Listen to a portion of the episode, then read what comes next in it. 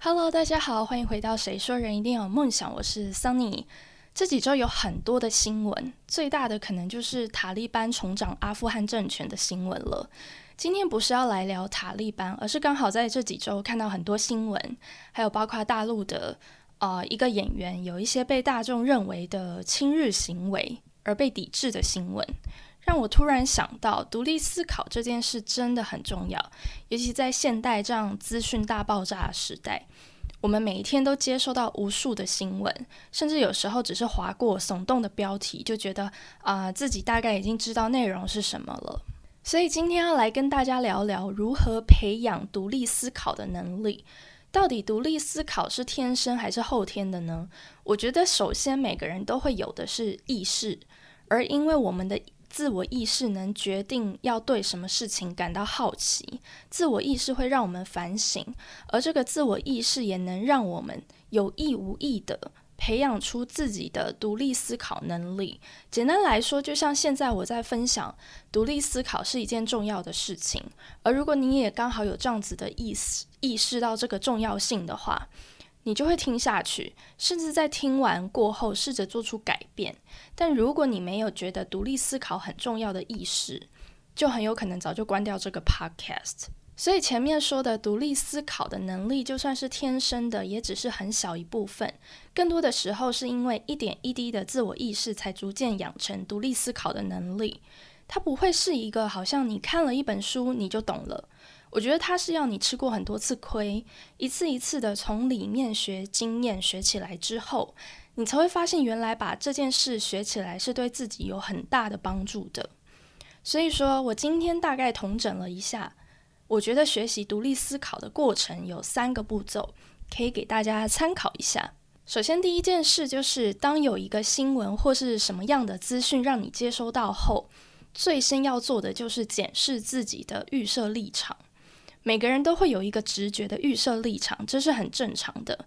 就像我们看到一个人，会从他的穿着、他的眼神、他的举止来推断他是什么样的人。不管我们的预设立场是什么，感受是什么，你要先 hold 住他。你先 hold 住你预设立场想要发表的意见。假设你是一个呃精品柜的员工，你看到一个穿着很邋遢的人走进来，你的预设立场可能是啊，他一定不会买。看起来就是随便随便逛逛，肯定没钱。那这时候你就要 hold 住你的预设立场，不要就不去招呼客人，或是把客人当空气。再来就是第二个步骤，你要分辨你现在获得的资讯是不是正确的，还是很片面的，或是压根是错误的。所以在这个时候，我们的意识就要派上用场。就除了我们最一开始以为的 A 立场，有意识的试着去了解。B 立场，或是更多不同面向的声音。再来第三件事情，我觉得最难的就是换位思考，因为其实都有都会有很主观的意见，就是我们每个人。但是最难的就是我们自己的主观意识，常常我们是看不到盲点的。所以，如果我们能够换位思考，你就把它想成，你今天必须站在自己的对立面，然后去跟自己辩论这件事情。就像刚刚第二步骤，我们要去了解除了自己以为的 A 立场，也要试着了解别人的立场。我们大部分时候会很自我，就算知道别人的立场跟自己不一样，通常还是会觉得啊，自己的想法一定是对的。所以，如果你能够换位思考，你才能够真正的去看事情的另外一面。大部分的事情其实不是非黑即白的，很多事情都是灰色的。从你哪一个方向去看，然后哪一个方向去切入，都会不一样。那我自己其实小时候转过很多次学。认识的人、看过的人比同年龄的同学多很多，有时候就会在班上看到有些人被大部分同学认为是奇怪的，可能是觉得长得奇怪、个性奇怪、举止奇怪。通常这种小孩不外乎就是被排挤，严重的话会被霸凌。我那时候其实就也会在想，就是确实他们有一些跟我不一样的地方，好像有一点奇怪。这是我的预设立场，但我又会想。这世界上也没有人跟我一模一样。那不管是嗯外形、个性、思想，那我是不是也是别人眼中那个奇怪的人？所以我从来不会去排挤那些同学，可能我不会因此同情，然后去跟他们做朋友，因为朋友毕竟还是要看磁场频率的。但我会像对待其他人一样跟他们交流，所以这就是一种独立思考。小时候我其实也不懂，也不知道。所以可以说，这是一种天生的意识去引导我独立思考。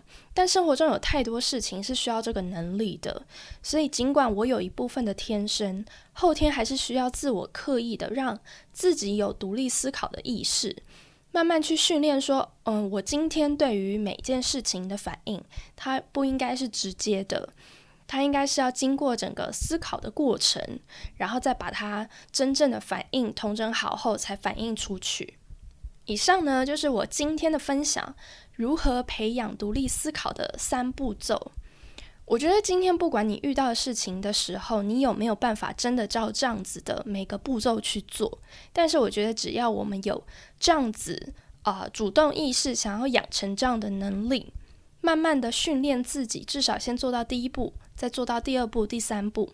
对于我们的独立思考能力，都一定会是进步的。希望你会喜欢今天分享的内容。那如果喜欢这类自我成长类型的内容，欢迎订阅。谁说人一定要有梦想？我们就下次空中再见喽，拜拜。